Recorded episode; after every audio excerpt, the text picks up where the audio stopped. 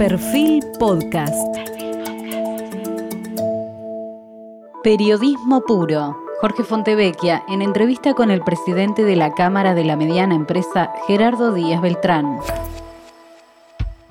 Hoy estamos con Gerardo Díaz Beltrán, presidente de la CAME. La CAME es la Confederación Argentina de Mediana Empresa. Yo diría que es la organización empresaria más grande de la Argentina, representa a 1.400 entidades y más de 600.000 empresas pyme que dan trabajo a más de 4 millones de personas.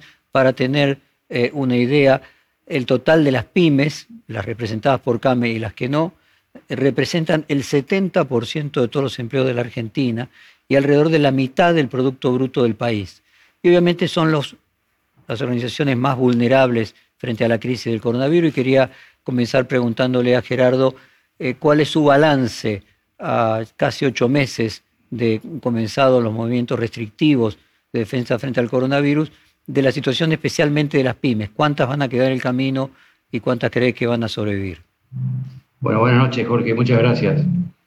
En principio, esta situación inédita que estamos viviendo, entendemos que no terminó de generar los efectos adversos, adversos sobre todo en la pequeña empresa. Es indudable que la afectación de la economía, de la macroeconomía, impactó directamente a la pequeña empresa. Ya llevamos algo más de 40.000 empresas cerradas, con serias dificultades para reingresar a la economía formal. Y eso indudablemente genera, aparte de preocupación, genera realmente el trabajo que estamos, o el esfuerzo para realizar el trabajo que estamos haciendo para entender las herramientas que hacen falta en la pospandemia, que no sabemos cuándo llega la pospandemia. La estamos atravesando una cuarentena excesivamente prolongada, en donde no cabe ninguna duda que había que proteger al ciudadano sin personas, sin consumo no hay empresas, pero que indudablemente llegó un momento en donde tenemos que buscar el difícil equilibrio que es transitar este delgado camino entre sostener un estado sanitario aceptable, pero fundamentalmente darle robustez a la economía para que también ayude justamente a ese proceso sanitario tan difícil y tan complejo que pasamos en la Argentina. Eh, usted mencionó, perdóneme que lo interrumpa, usted mencionó 40.000 empresas. ¿Esas 40.000 son sobre los 600.000 que están afiliados a CAME? O sea, sobre, el total. Sobre el, universo, de pymes. ¿Y el universo de pymes cuántas pymes son? Y son más de 600.000 pymes en Argentina. O sea, estamos hablando de 7% sí. del total de las pymes. Ya habrían cerrado es un número importante y no pasa solamente por el número estadístico que a veces estamos muy acostumbrados a, difundirlo y a discutirlo. Eh, las pymes y fundamentalmente la pequeña está integrada por familias, muchas de ellas con algún grupo reducido de empleados, y es gente que no solamente no vuelve a resertarse el sistema, sino también es un círculo este, vicioso distorsivo que afecta al consumo, que afecta el costo del Estado para poder sostener a esa gente que se queda sin trabajo. Entonces, es indudablemente que la, la, pandemia ha generado estos efectos, pero tenemos que ponernos firmemente a trabajar para reactivar la economía en este segmento, que como bien dijo, representa el 70% del empleo formal y algo más del 40% del PBI nacional. Y dígame, eh, varios intendentes que fuimos entrevistando durante la pandemia eh, del conurbano, planteaban que, de manera vulgar se podría decir, hacían un poco la vista gorda para que los comerciantes no, no quiebren. Ustedes de Misiones, y por lo que vemos en distintos lugares del interior, las medidas de, de, control han sido más laxas. Eh, ¿Qué nivel de cumplimiento usted puede decir que tuvo a lo largo del país estas medidas respecto a los comercios? Inicialmente muy bueno, este, casi absoluto el sector comercial fundamentalmente fue el que más se afectó porque estaba absolutamente cerrado, salvo los rubros esenciales, pero a medida que fueron distintos, en distintos distritos eh, evolucionando eh, de mejor manera el estado sanitario, se fueron dando las aperturas. Lo que sí pasa hoy es que tenemos algunas provincias que están otra vez regresando a fases anteriores y eso indudablemente no permite este, hacer sustentable la actividad económica, todo lo contrario, es volver nuevamente con restricciones y tener el problema de no buscar un equilibrio que es el que hace falta para que todo traccione armónicamente. Ahora, aquellas que están abiertas, ¿se encuentran con la dificultad de que están eh, abiertas al, consumo, pero los consumidores han retraído su consumo y están vendiendo mucho menos que en el pasado? Sí, sin duda. Eh, primero que la, la, característica y la calidad de consumo ha variado mucho a raíz de la cuarentena y la pandemia. Segundo, el sector comercial viene con una caída acumulada en lo que va del año, desde enero hasta octubre, del casi el 28%, con unos meses que hemos tenido este, índices negativos muy, muy altos. Y a esto sumemos que venimos de años realmente de índice negativo de venta al consumidor minorista. Por lo tanto, eh, el consumo está retraído, se volvió a sentir este último mes este, de forma muy severa. La macroeconomía es indudable que tiene afectación directa sobre eh, el consumidor y sobre el comercio minorista o sobre la industria pequeña. Y esto indudablemente este último mes se ha sentido fuertemente retracción de consumo, inclusive en rubros que eran los que más o menos traccionaban, como estamos hablando de alimentos, de farmacias, este, de construcción. Entonces, eso ha generado una retracción importante y sumado también a que este desequilibrio y esta este, cuestión de certidumbre en la economía está generando eh, un desabastecimiento bastante importante, por lo menos en el interior del país. Eh, una pregunta corta para seguir con su conversación. Cuando usted se refiere a menos determinada cantidad nosotros tenemos que en octubre fue 15% sobre octubre del año pasado y la caída acumulada 26,2%. Usted hizo, mencionó otros números. Estamos hablando siempre a pesos constantes sin calcular la inflación. Estamos hablando de cantidades. Nosotros en CAME tenemos una, estadística que medimos cantidades este, comparativamente interanual y lo que mencioné en el porcentaje es el acumulado de enero hasta la fecha. En físicos. de cantidades físicas y no de facturación. Eh, paralelamente, había sectores, eh, como por ejemplo el de farmacia, que se habían eh, comportado razonablemente bien. y usted está diciendo que el mes pasado, a ver si lo interpreto bien, lo que usted está diciendo es que se frenó esa recuperación que se estaba produciendo en el progresivo, progresiva apertura de comercios. Así es, como también en el rubro alimentos. ¿Y a qué lo atribuye? bueno, hay varios factores desde otro punto de vista. Primero, indudablemente, como decimos, la primer, el primer impulso de consumo cuando inició la cuarentena fue la falta de, certidumbre de la gente que iba a pasar, se sobrestoqueó muchos rubros. Indudablemente ahora la falta también o la, la, dificultad del poder adquisitivo, que indudablemente existe, está traicionando este, para que eso no se dé. También está sucediendo, como le dije recién, en otros rubros, no en farmacia, pero en otros sí, desabastecimiento. En el interior del país faltan muchos elementos que hacen al comercio cotidiano y lo que sea indumentaria y lo que sea este, marroquinería, eh, calzados, ha tenido caídas de arriba del 30%. Exactamente, 40%. ¿Hay alguna diferencia eh, en las formas en que ha afectado el consumo en AMBA que en el interior del país? tanto el consumo, el abastecimiento? Bueno, eh, la, falta de actividad en AMBA indudablemente afecta al resto del país, justamente por la capacidad este, de producción industrial que tiene. Eso sin duda se notó y, me parece que hay un, buen llamado de atención como para poder tratar de, seguir generando y, y, creando espacios industriales en el resto del país. Y también indudablemente al tener cerrado AMBA, al tener, tener una cuarentena mucho más extendida o mucho más rígida como pasó en AMBA, indudablemente afecta a esta medición que hacemos. Nosotros medimos 30 ciudades de todo el país y hacemos más de mil comercios.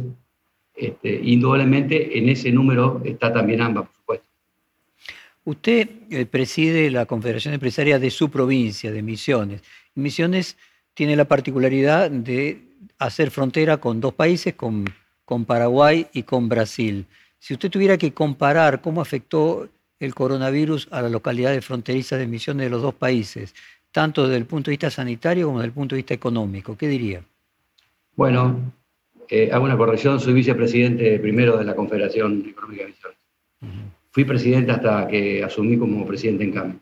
Pero eh, dicho esto, es indudable que lo que estamos viviendo hoy en Misiones este, dista mucho del, del resto del país, porque al tener las fronteras cerradas, indudablemente esa gran cantidad de dinero que se iba a Brasil y a Paraguay, fundamentalmente a Paraguay, hoy está reciclándose en la economía misionera y eso es muy importante y, y, nos da lugar, usted sabe que en este momento se está debatiendo y se aprobó en Cámara de Diputados un presupuesto para tener un tratamiento diferencial en las provincias fronterizas este, con respecto al resto del país. Así que lo de Misiones no es a lo mejor el, el, el, ejemplo para medir el resto porque estamos pasando un momento muy bueno, no porque se haya incrementado sensiblemente las ventas, sino porque todo lo que se iba a Paraguay fundamentalmente y a Brasil, hoy lo estamos capitalizando en consumo en la provincia de Misiones. ¿Eso tiene que ver con el dólar en particular? Bueno, nosotros tenemos dos asimetrías muy, muy marcadas en emisiones. Una es cambiaria, fundamentalmente, que es con Brasil, y la otra es este, estrictamente estructural, que es con Paraguay. Así que indudablemente las asimetrías de tipo de cambio son muy breves, en beneficio, digamos, este, a la Argentina cuando tenemos un, cambio, un tipo de cambio alto y fuerte, pero rápidamente eso se va absorbiendo, ya sea por un proceso de cambio de costo, de inflación, o porque realmente Paraguay tiene una capacidad muy fuerte y una estructura impositiva absolutamente liviana que puede competir sin ningún problema con Argentina. Respecto del turismo, usted dijo, le voy a leer textualmente, en lo que va de la pandemia, el turismo regional perdió el ingreso de alrededor de 80 mil millones de pesos entre marzo y agosto eh, por los eh, seis fines de semana largos y las vacaciones de invierno, de invierno que repercuten no solo en forma directa en el sector, sino también en las economías regionales, que a diferencia de otras actividades, usted marcaba, en otras actividades puede generarse stock que después se puede vender en el turismo, lo que se perdió, se perdió.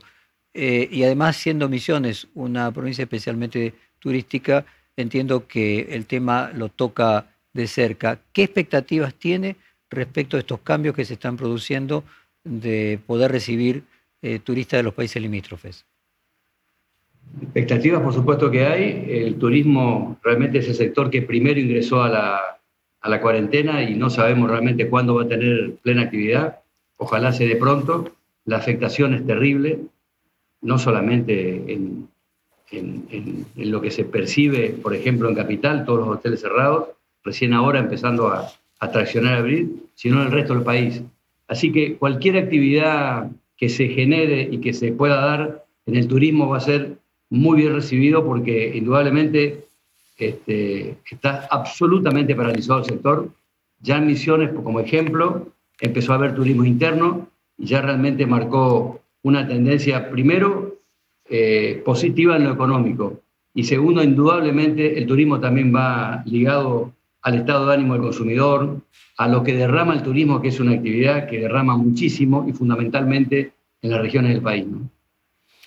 Eh, Cuénteme, eh, así como hay eh, empresarios argentinos que se van a radicar a eh, Uruguay por distintos motivos, ¿sucede en Misiones que hay empresarios o conocidos suyos de CAME que se vayan a radicar sus negocios a Paraguay?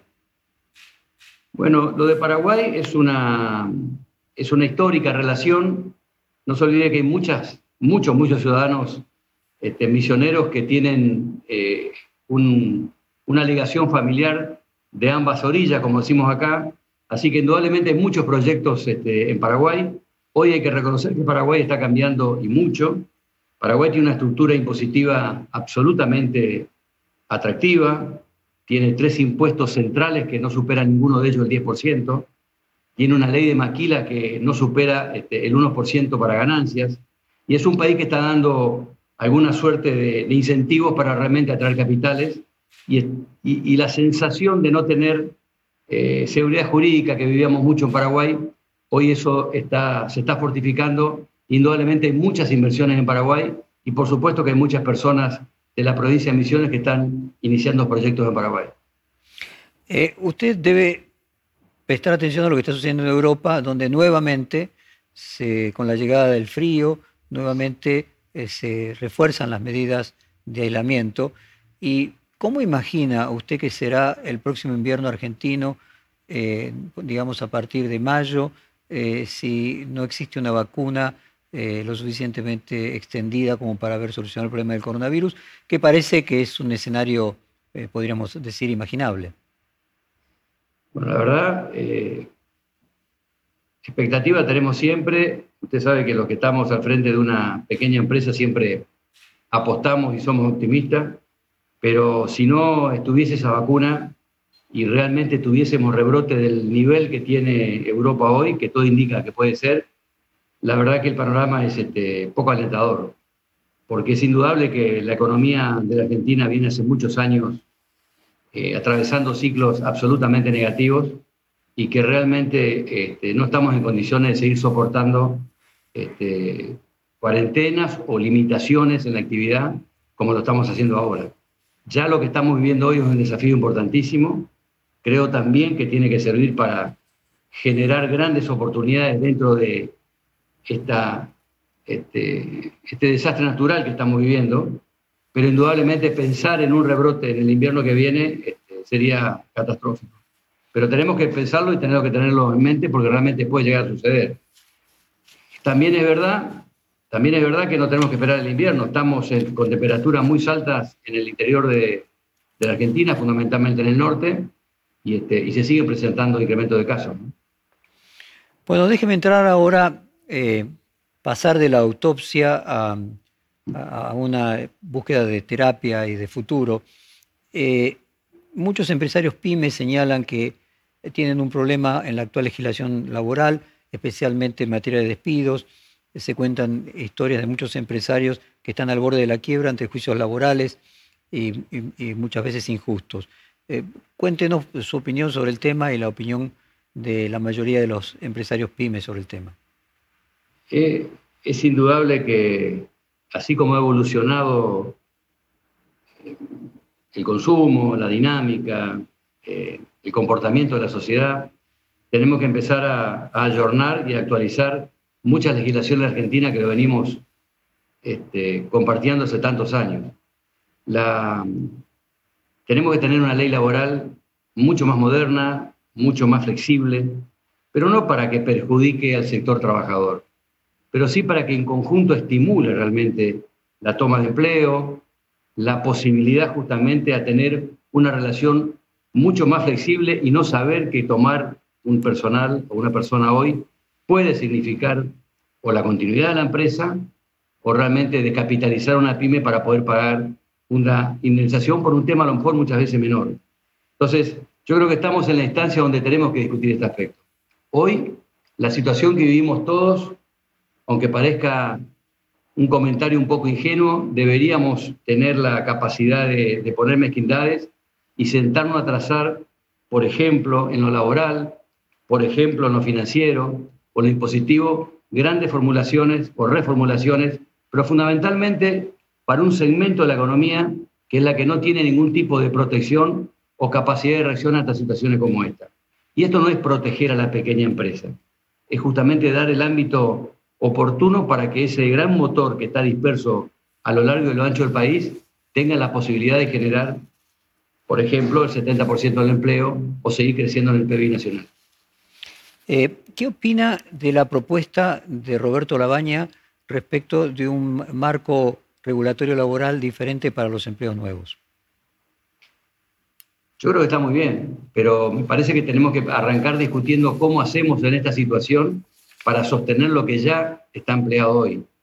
Parece que de acá para adelante es algo absolutamente auspicioso, pero tenemos que sí discutir qué podemos hacer para sostener el empleo actual porque en la situación que estamos viviendo, si la economía no tracciona como debería, es muy difícil pensar en recuperar mano de obra y en tomar nueva mano de obra. Entonces, me parece que habría que dividir los dos aspectos. Primero, pensar cómo hacemos y qué herramienta vamos a tener para sostener el empleo actual, para después sí, seguramente, una cosa va a llevar a la otra, ¿no? Eh, usted tiene enfrente a Brasil, que hizo una reforma laboral por lo tanto puede hacer una especie de túnel de viento perfecto de comparar de un lado y del otro la frontera. ¿Qué modificó eh, en Brasil esa reforma laboral, eh, por lo menos en los lugares fronterizos a Misiones? Brasil en ese sentido es muy ágil y, y, con su aspecto positivo también, a pesar de tener una carga tributaria semejante a la nuestra, no como la nuestra indudablemente, la nuestra es mucho más importante y mucho más pesada y abarcativa. Pero es indudable que este, si nos fijamos los números de los principales estados de Brasil, que justamente dos de ellos lindan comisiones, claramente la actividad económica en Brasil no, tiene no tuvo el resentimiento que ha tenido la Argentina y han tenido realmente una, un efecto de pandemia absolutamente dura. ¿no? Yo no me estaba refiriendo al efecto de la pandemia, sino a la reforma laboral hecha hace dos años. ¿Qué conclusión saca después de dos años? ¿Se generó más empleo o se achicó el empleo? No, achicar el empleo no. Ahora, yo creo que generar más empleo también este, lleva tiempo lleva, y va ligado justamente a la posibilidad y al desarrollo de inversión que tenga el, país. Yo no tengo duda que, que, la reforma que ha hecho Brasil este, fue positiva, que no quiere decir que tengamos que hacer exactamente lo mismo en Argentina, pero que tenemos que hacer una flexibilización o llamémosle modernización laboral, también no tengo ninguna duda. ¿no? ¿Existe alguna posibilidad de modelo de desarrollo que la Argentina imite Italia? Por ejemplo, la región Emilia-Romagna, que las microempresas representan 74% de las exportaciones eh, del país. ¿Es posible crear algo similar con las pymes de Argentina y que sean el motor no solamente del empleo y el consumo y la producción interna, sino hasta de la exportación? Mire, en Argentina las pymes este, viven del mercado interno. Eh, no alcanzan al 10% las que son exportadoras. Pero una pyme que, que, pueda desarrollarse y que pueda desarrollar el país, no cabe ninguna duda que va a depender del mercado externo. El mercado interno, como todos, llega un momento que tiene su techo. Y hemos pasado épocas muy, muy buenas en gobiernos de hace algunos años con respecto al consumo interno que ha sido este, récord. Y sin embargo, no ha tenido, no ha terminado de desarrollarse como corresponde el sector de la pequeña empresa. Este, nosotros hace mucho tiempo venimos planteando desde CAME la necesidad de apoyar y tener una política de Estado para que realmente este, estimule a que la pequeña empresa sea exportadora. Otro tema relacionado con, eh, con CAME es, ustedes manifestaron el apoyo a la ley que declara la emergencia por 180 días para los concursos preventivos y, quiebras. Eh, pero señalaron que no debe limitarse a las empresas que entraron en crisis en emergencia sanitaria. ¿Cómo debería ser para usted eh, correctamente aplicada esa emergencia? No, lo que nosotros pretendemos es que este, la pequeña empresa tenga la posibilidad de, ingresar hasta esta ley para proteger justamente, este, como bien dice, las quiebras o los concursos, pero eh, tendríamos que tener un capítulo en donde por lo menos contemple la particularidad de una empresa. No es lo mismo este, un, concurso de quiebras para, una gran empresa o para una multinacional como lo que puede pasar este, con una pequeña empresa. Se dan las mismas características cuando hay conflictos laborales. Tenemos que tener la posibilidad de tener una negociación mucho más franca, mucho más liviana y de resolución mucho más inmediata, porque también tiene que ver con los costos, también tiene que ver con las exigencias para poder ingresar a este concurso de, este, o mejor dicho, a esta, ley, de concurso. Lo que queremos evitar realmente es que eh, se inunden los tribunales de concurso de quiebra y terminemos perdiendo más empresas cuando realmente una pequeña empresa que cierra difícilmente puede volver a abrir. Usted dijo textualmente, hay que elaborar un plan integral para salir del problema financiero que enfrentan las pymes. Eh, concretamente, ¿cuál sería el plan que ustedes promueven? El plan integral del sistema financiero es contemplar, primero, que una tasa de, financiamiento para una pequeña empresa no tiene que estar ligada a una, tasa positiva o negativa respecto a una inflación. Tiene que tener relación con la rentabilidad neta que maneja una pequeña empresa. Porque el crédito que no se puede pagar es justamente el que demanda o termina este, demandando eh, a, las, a, las, pequeñas empresas o quebrándolas. Y después, indudablemente, tenemos que tener un sistema financiero que contemple las particularidades de la pequeña empresa. Si a, si a una pequeña empresa la medimos y le exigimos este, desde patrimonialmente, desde flujo de fondos, desde garantías, como puede pasar con una gran empresa, indudablemente jamás va a poder calificar esa pequeña empresa y jamás va a poder tener una evolución para transformarse algún día en una gran empresa. Entonces, de nuevo, hay que tener políticas de Estado para la pequeña empresa que contemple el funcionamiento. Y esto no quiere decir darle un cheque en blanco a la pequeña empresa, sí darle las herramientas para que realmente traccione y pueda tener la posibilidad de desarrollo. El actual gobierno declama poner mucho foco en el tema de las pymes. ¿Me equivoco o ustedes no han sido convocados a distintas reuniones con el presidente, como otras cámaras empresarias? No, no se equivoca. Es lamentable, pero CAME nunca, nunca fue convocada por el gobierno nacional para, hablar de la problemática de las pymes. Eh, es indudable que nosotros somos muy, muy modestos en decir, pero con mucha firmeza que representamos a todas las pymes del país. Bien dijo al inicio lo que representamos con respecto a cantidad de entidades que conforman la CAME, pero también el, espacio y la representación territorial que tiene CAME. No hay ninguna entidad en la Argentina que tenga la territorialidad que tiene CAME y tiene una particularidad muy importante. Cada integrante de CAME, que somos muchos realmente, somos titulares de una pyme. Y eso genera un, diálogo muy empático y muy realista con respecto a la problemática y a lo que hace falta a las pymes. Lamentablemente, por diversas causas, este, algunas, por supuesto que las conocemos y otras que no las entendemos, pero nunca hemos sido convocados por el Gobierno Nacional para poder debatir la problemática PYME. Cuando creemos, no solamente creemos, tenemos aportes para hacer y a pesar de no ser convocados, hemos hecho muchos aportes en todo este tiempo de pandemia y, muchos de lo que hemos este, planteado respetuosamente y como corresponde, técnicamente también, este, parte de ello ha sido aplicado por el Gobierno Nacional. ¿Y a qué lo atribuye? Bueno, la política en Argentina es difícil. Eh, indudablemente eh, hay una grieta en la Argentina severa, eh, inútil, que también llega a niveles como, como lo que estamos pasando en la dirigencia gremial empresaria.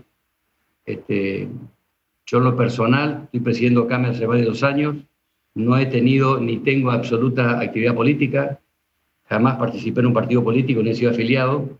Sin embargo, eh, la sensación de haber trabajado con el gobierno anterior genera en algunos, no en todo el gobierno, quiero que quede claro, no creo que sea, no creo que sea un tema del presidente de la nación, obviamente, pero sí de algunos sectores determinados, este, ha generado como eh, querer encasillar a CAME este, en una actividad absolutamente partidaria cuando realmente no es así.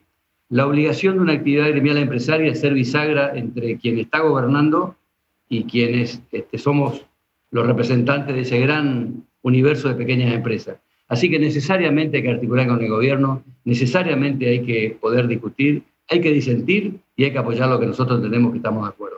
O sea, concreta, concretamente, eh, que acusan a la conducción de CAME de estar eh, relacionada con el gobierno anterior, con Cambiemos, concretamente sería ese el punto. Sí, sí, lamentablemente es así, cosa que el movimiento categóricamente desde el presidente hasta el último consejero, insisto, esto Mire, CAME es una entidad que tiene 90 consejeros, que está reflejado absolutamente los 24 distritos federales, este, donde sesionamos por lo menos una vez por mes con toda la problemática, con todas las características, y tenemos absolutamente integrado el, Consejo de forma muy heterogénea. No se pregunta ni, religión, ni, ni, política, ni partido, ni ideología. Este, ahí congregamos muchas personas de muchos lugares del país que no tienen nada que ver con la política. Pero insisto con esto, eh, esto no es un problema del gobierno central, del presidente, son ramas o son extractos de, poder que, bueno, indudablemente no, están dispuestos a, compartir o a disentir o a discutir temas que tienen que ver con la, con la problemática de las pymes. Nosotros estamos absolutamente decididos y dispuestos a preservar y a defender la institucionalidad de CAME, porque CAME no es más que de sus integrantes y de las pymes argentinas. Usted dijo textualmente, creíamos que con Macri se venía una buena etapa para las pymes, pero al final no se concretó. ¿Cuál es su balance? ¿Cuál fue el error? Eso fue así. Este, cuando se dictó la ley PYME, fue un capítulo atractivo, interesante, con algunas articulados que hasta, que bueno, que nunca se pusieron en práctica, como el famoso artículo 10, que eso hubiese sido de mucha utilidad para muchas provincias. Y posteriormente a eso, la macroeconomía, la especulación, la falta de visión de hacer inversiones en el sector productivo y, se priorizó lo especulativo, indudablemente empezó a deteriorar y de buena manera la actividad económica de la pequeña y mediana empresa. Así que creo que hemos tenido un buen arranque en donde, insisto, la ley PYME marcó una bisagra en lo que estábamos este, atravesando las pymes y posteriormente a eso se desmoronó la expectativa que teníamos para la pequeña empresa en Argentina. ¿Hay una grieta también dentro de CAME? Bueno, indudablemente en CAME hay personas que, este, dirigentes, que por supuesto que son funcionales indudablemente al poder político, entonces este, eso también genera debate, genera discusión y genera problemas, y hay interna en CAME sin duda, pero sí quiero que sepa que es la absoluta minoría y, hay, una, hay un consenso absoluto dentro de la entidad a trabajar este, absolutamente por las pymes y no tener que ver con los vaivenes de la política. Nosotros no, no, no estamos en, en, ningún proceso eleccionario en este momento. Este, hemos tratado de tener una asamblea, lamentablemente no se pudo hacer, por lo que le estoy comentando con respecto a, la intromisión de la política, pero en este proceso que estamos atravesando ahora estamos absolutamente decididos a sostener la institucionalidad de CAME y a respetar los términos que corresponden a una entidad tan importante y tan grande como. A ver si entiendo, usted creo que se está refiriendo a que la Inspección General de Justicia suspendió el proceso electoral dentro de CAME y sí. es eso, y que en plena pandemia hubo una serie de acusaciones que provenían del supermercadismo chino sobre manejo de fondos, se llegó a mencionarse eh, el nombre de Carlos Grosso. Eh, ¿Podría eh, ser didáctico a ver cuál es el punto de conflicto con los que no estamos muy al tanto de eso? Bueno, bien mencionó la de la Cámara China, una Cámara que no ha tenido ningún tipo de participación jamás en la entidad.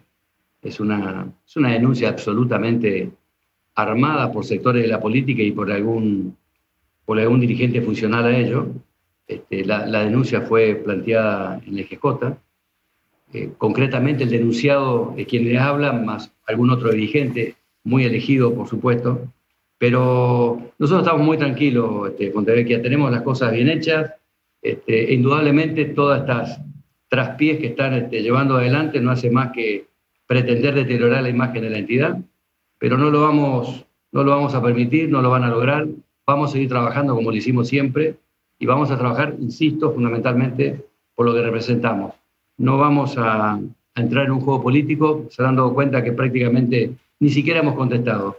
Si hay elementos que tienen que ser juzgados, que lo juzguen, no hay ningún problema, pero no nos van a amedrentar con este tipo de, prácticas que no es lo que nosotros estamos habituados y estamos acostumbrados. Nosotros no estamos en la trencilla política, sino nos dedicamos a trabajar por y para la gente. Cuando usted se refiere a la política, ¿se está refiriendo a la política nacional o está refiriendo a una política interna de CAME?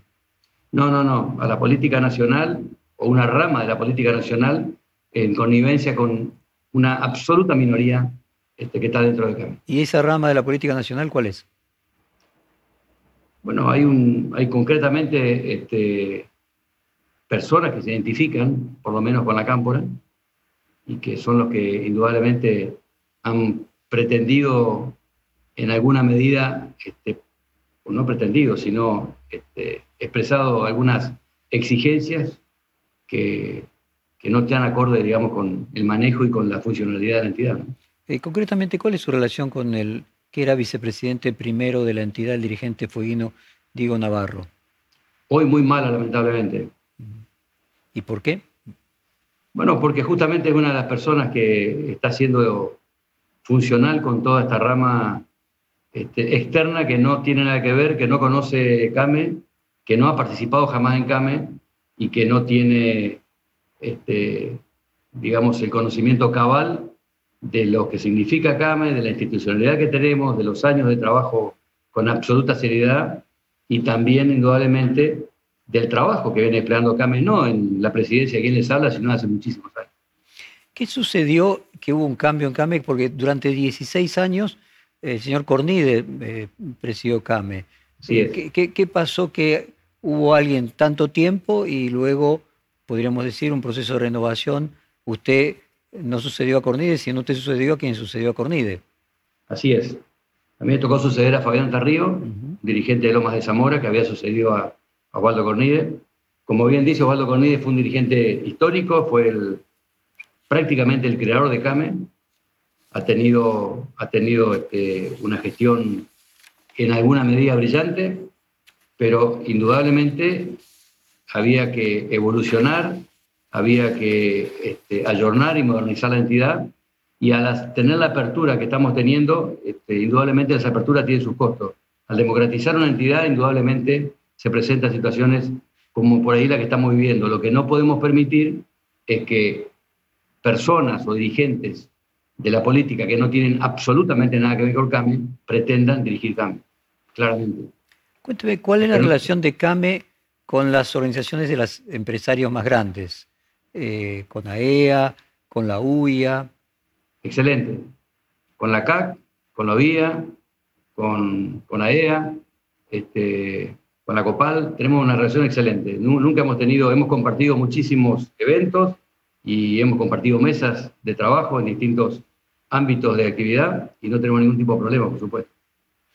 Usted también eh, es misionero y, mesopotámico, creo que además estudió en la Universidad de Corrientes, donde se recibió eh, de ingeniero agrónomo, si no entiendo mal. No, soy veterinario, médico veterinario. ¿Y cómo vivió el conflicto de los Echeverre ahí en Entre Ríos? ¿Cuál es, eh, cómo irradió en, eh, los eh, empresarios del campo de Misiones? Bueno, indudablemente este, fue una alerta importante y una preocupación. No cabe duda que más allá del conflicto que pueda tener la familia, este, claramente eso fue una usurpación. En Misiones tenemos algunas pequeñas usurpaciones en este momento, estamos todos muy atentos y nosotros en lo personal y en lo institucional, por supuesto que repudiamos absolutamente esa metodología porque no solamente no aporta solución, sino que si no, si no respetamos la propiedad privada, difícilmente podamos evolucionar y llevar adelante todo lo que planteamos anteriormente con respecto a inversiones, a proyecciones y a desarrollo del país, sin duda. ¿no? Y como, como ingeniero agrónomo y como veterinario, perdóneme, ¿cuál es su opinión sobre lo que plantean de una agricultura diferente eh, y de la posibilidad de mover gente del conurbano hacia el interior a nuevas formas de eh, emprendimientos agrícolas que sean autosustentables? Mire, yo estoy en el campo desde muy chiquitito. Este, aparte de ser veterinario, soy productor ganadero con mi hermano.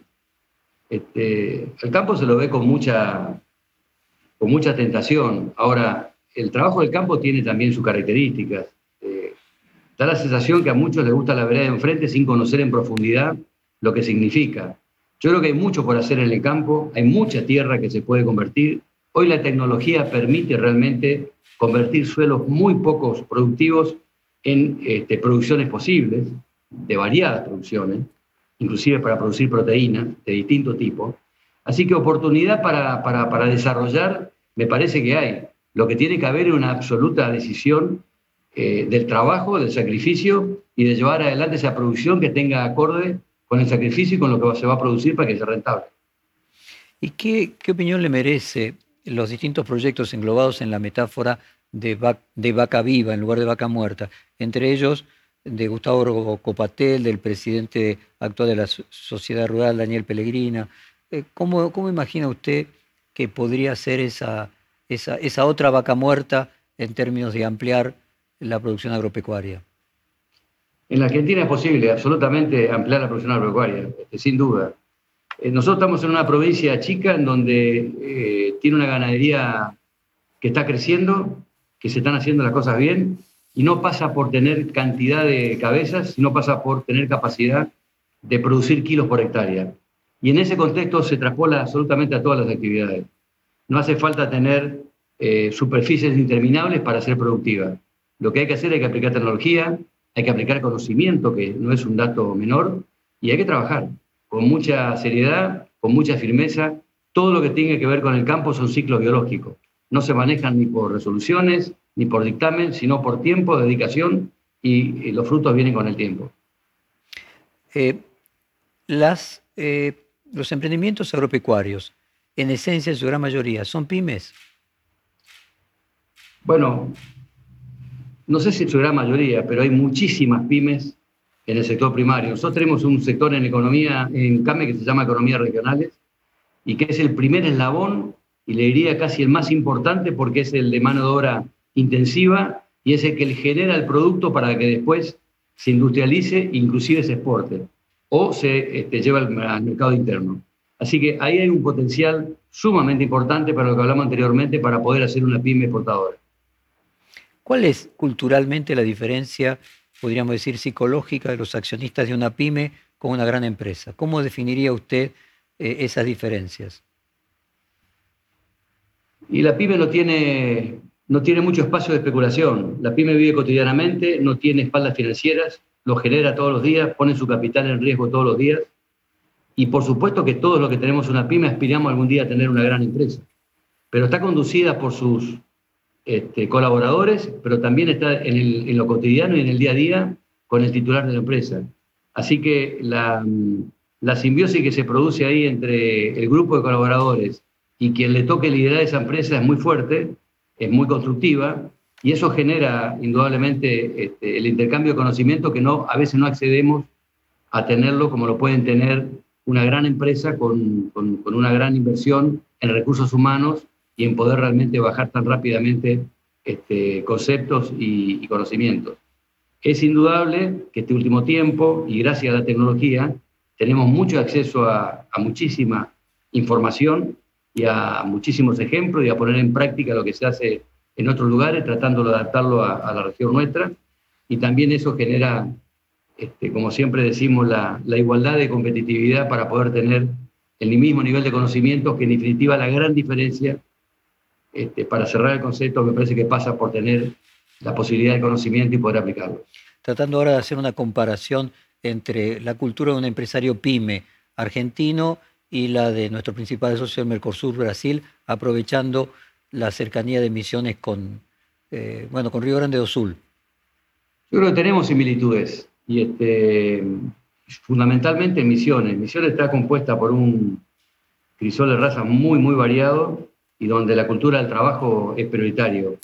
Eh, si le tuviese que admirar algo a Brasil es el nivel de, de compromiso y nacionalismo que tiene Brasil con su producción con la protección de su producción, con la protección de su mercado y, este, y el compromiso para llevar adelante justamente el, engrandecimiento del mercado interno, como de exportar. Pero eh, filosóficamente creo que una, una pyme tiene comunes denominadores con respecto a su funcionalidad y a su, a su compromiso del núcleo familiar para llevarla adelante.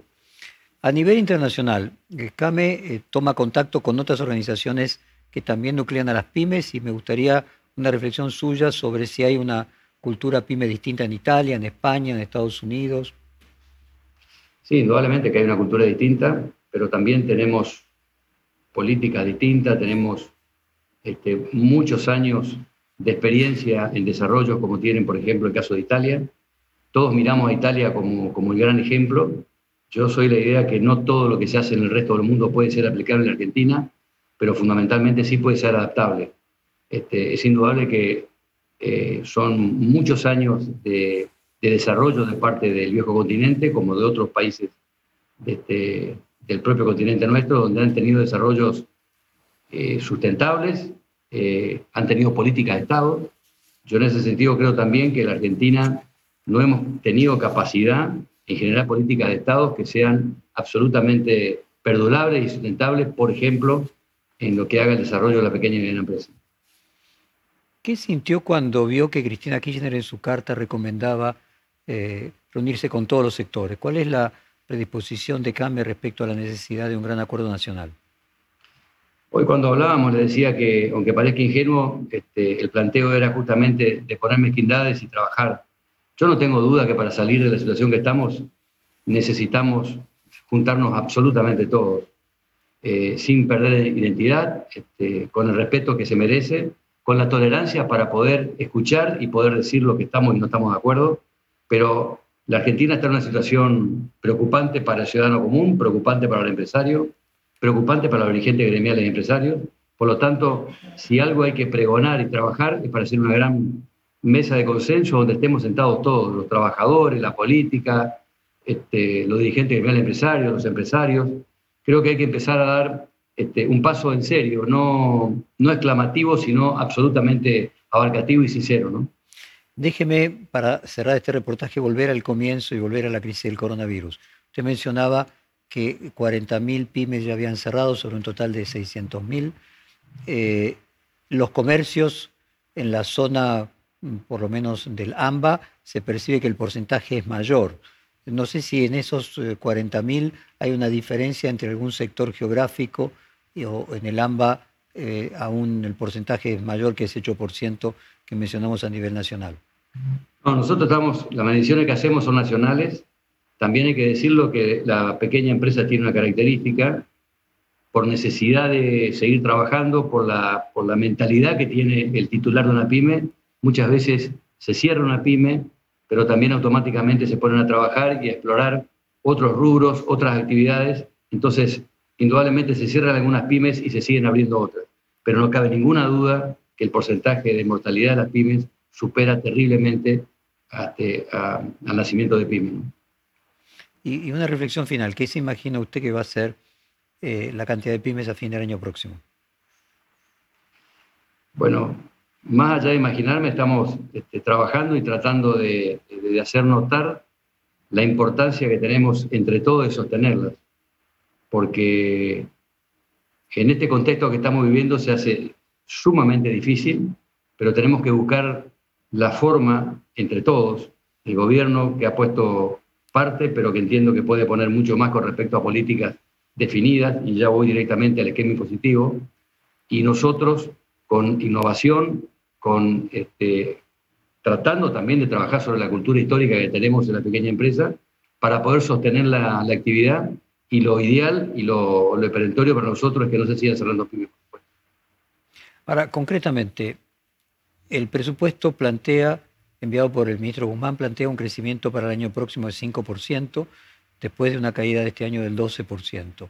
¿Cuál es su propio pronóstico y qué escucha de los eh, asociados a CAME respecto del pronóstico que tienen para el año próximo?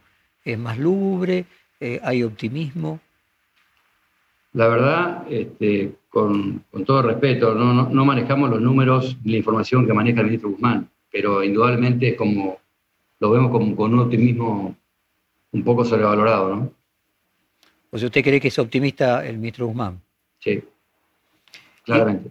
Y, y de ser así, imaginemos que no se crece el 5%, habiendo caído 12% este año, va a ser muy difícil que se mantengan esas empresas pequeñas y medianas en pie, porque dos años seguidos de menos 10%, eh, imagine que se crezca 3 en lugar de 5 y se cayó 12, o sea que va a estar menos 9 que en el año 2019. Va a ser muy difícil, aunque estén abiertas, que puedan sobrevivir. Mire, esto, esto, esto requiere de, un, de, un, de medidas audaces donde realmente el esquema impositivo en la Argentina hay que modificarlo urgentemente. Aunque realmente genere ese bache de financiamiento que hoy tampoco está, va a redundar en un círculo virtuoso que va a generar actividad, que va a generar consumo y que va a terminar neutralizando el costo fiscal inicial en la baja de impuestos. Hay muchos impuestos en la Argentina que se puede bajar a la pequeña y mediana empresa y que va a significar el sostenimiento de la empresa. Bueno, le agradezco mucho. Un cordial saludo. muy amable. Perfil Podcast.